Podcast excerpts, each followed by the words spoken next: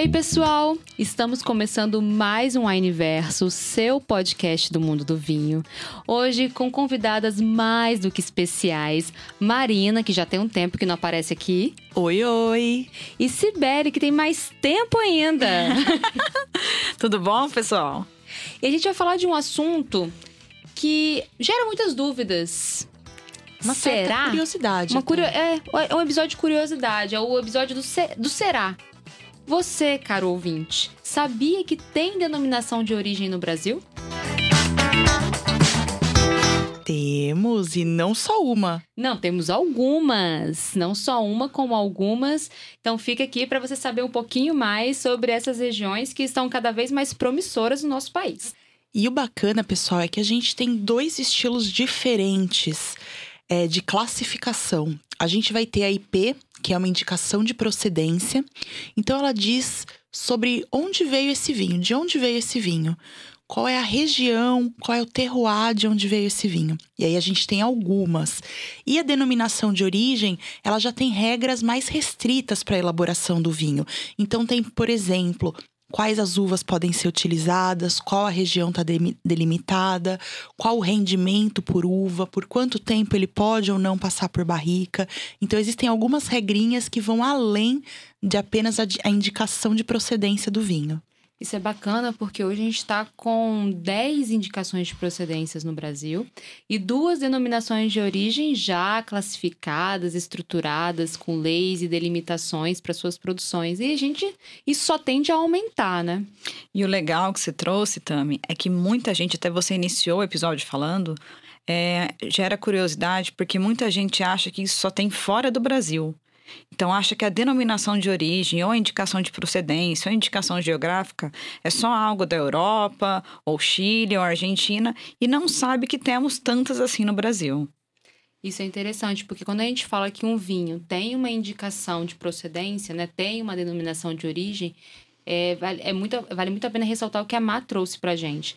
É, são é, produções regras de produções que precisam ser seguidas, sejam elas por uma delimitação geográfica daquele espaço, aonde é, como que é, e até mesmo como uma forma mais rígida ainda, como as denominações de origem, trazendo não só as características atribuídas aos meios naturais, mas também as características atribuídas às práticas humanas daquele espaço.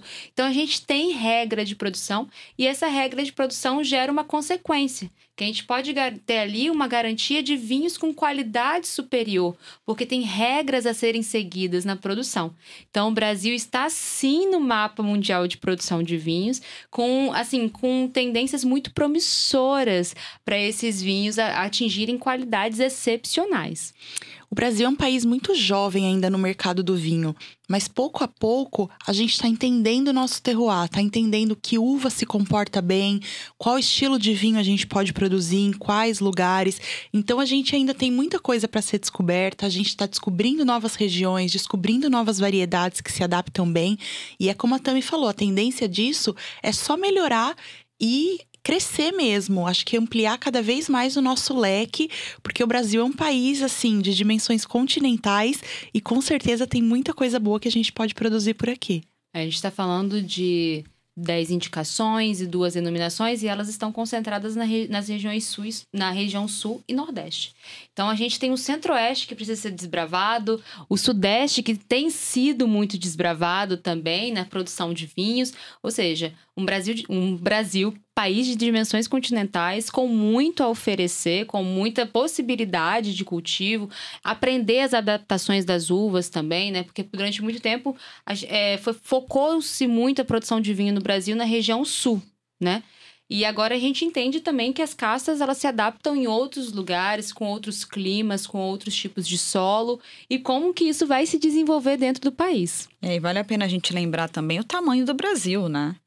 E a quantidade de climas, de solos que a gente tem. Então, assim, levando em consideração o tanto de denominação de origem que nós temos, e aí você coloca países como França, Portugal, Espanha, a gente é muito grande. Uhum. Então, existem castas que podem se adaptar muito bem no Sudeste, outras no Sul, outras no Norte. Então, está sendo desbravado. Eu acho que logo, logo vai sair algo sobre o Sudeste, ah. que vem, assim, produzindo vinhos com uma excelência, com uma maestria muito bacana. E estou muito feliz com essas duas últimas, né? Com a do Vale do São Francisco que saiu recentemente, que é uma IP para vinhos tropicais, a primeira indicação de procedência de vinhos tropicais do mundo. Então, acho que isso realmente é muito legal aqui no Brasil. E também essa nova denominação de origem, né, Marco? Você vai falar um pouquinho? Altos de Pinto Bandeira, que é especialmente para os espumantes, pessoal.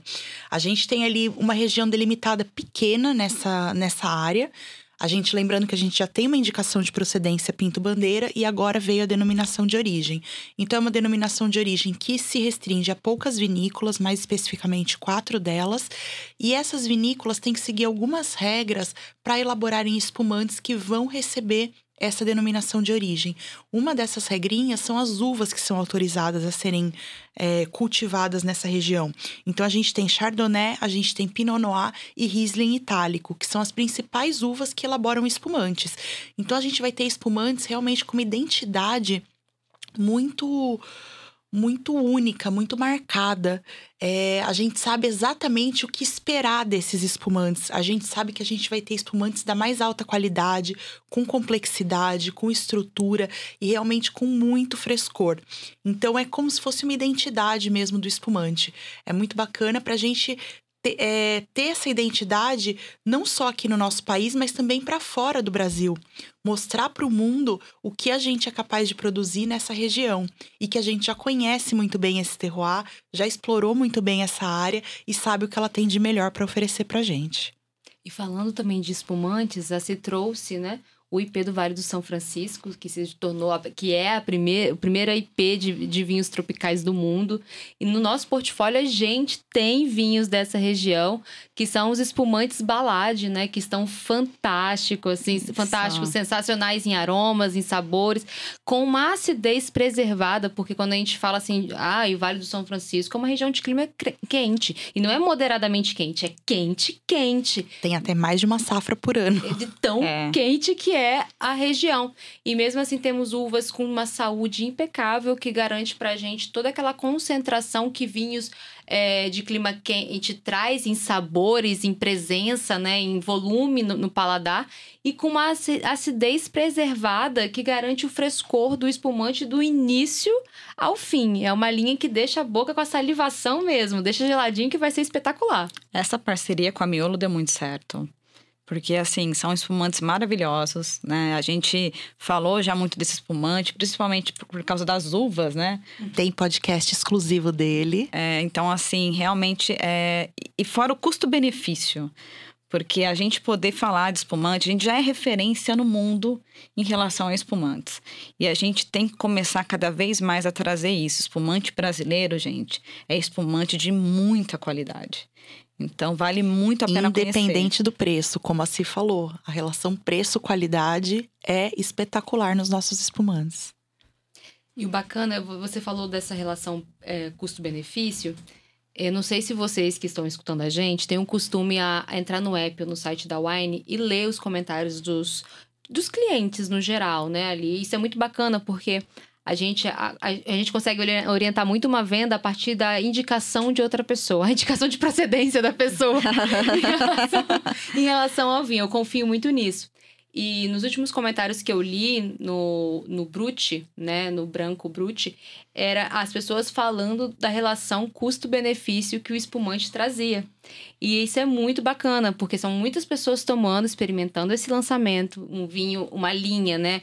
a, a linha de espuma, a linha, a parte de espumantes da linha Balade, ela é toda ali do Vale do São Francisco e as pessoas percebendo essa qualidade superior. Gente, quando a gente tem uma denominação de origem, quando a gente tem uma indicação de procedência, a gente vai sim ter algo que de, destaque aquele vinho, aquela produção. Senão, ela não estaria ali. Ela, ela, ela chegou, ela alcançou é, rigores né, para o pro processo de produção que vão estar sim perceptíveis no vinho que você vai estar tá bebendo. Um outro patamar, né? É. Alcançou um patamar diferenciado. É uma conquista para cada um dos vinhos. Então, acho que a dica que eu, que eu daria para vocês é assim: ficar atento mesmo aos rótulos quando vocês comprarem. Prestar atenção até para descobrir mais o Brasil entender um pouco mais o que vocês estão bebendo. Então, prestar atenção quando vai ter uma indicação de procedência. Nos próximos rótulos de espumantes, aí a gente vai começar a ver essa denominação de origem nova. A gente já tem a denominação de origem Vale dos Vinhedos também, que está presente em muitos dos nossos vinhos, de qualidade excelente, tanto brancos quanto tintos. Então, acho que a dica é ficar atento mesmo aos rótulos para aos poucos ir descobrindo um pouco mais e entendendo as regiões que a gente tem aqui no Brasil e se permitir conhecer os vinhos brasileiros. Né? Perfeito. Né? Porque a gente ainda tem um, um preconceito em relação aos vinhos produzidos no Brasil. É compreensível por todo o processo histórico que tem aqui no nosso país, mas está mudando está mudando. É, temos vinhos de altíssima qualidade. Estamos aqui defendendo os vinhos espumantes a ferro e fogo, porque o espumante brasileiro é referência sim mundial, já entrou na rota de, espum de espumantes de alta qualidade. Então, conheçam os vinhos brazucas, conheçam as denominações de origem brasileira, conheçam as indicações de procedência, porque vocês não vão se arrepender. Vai ser uma, uma grata surpresa. Como você falou, uma, é uma conquista para os vinhos, mas é uma conquista para nós. Com certeza. Para os brasileiros. Então, aproveitem. É, realmente, eu acho que vão vir mais conquistas. E se orgulhem. Né, isso, se orgulhem do, da, do que a gente está produzindo, né? E como a Tami falou, se permitam. É isso, pessoal. Meninas, muito obrigada. Isso aqui é um assunto para pano na manga. Se a gente começar a falar de cada uma. É verdade. Mas é uma delícia, né? Dá um orgulho. A gente enche aqui a boca de água, de brilho, de vontade de provar vinho bom. E a gente tem muita coisa para descobrir, pessoal. É um tintim, gente. Bora brindar aos vinhos brasileiros, bora brindar as denominações de origem no Brasil, que tá só começando. Só começando, isso aí. Um beijão, pessoal. Espero que vocês tenham gostado. Fiquem com a gente que tem muito mais toda sexta-feira.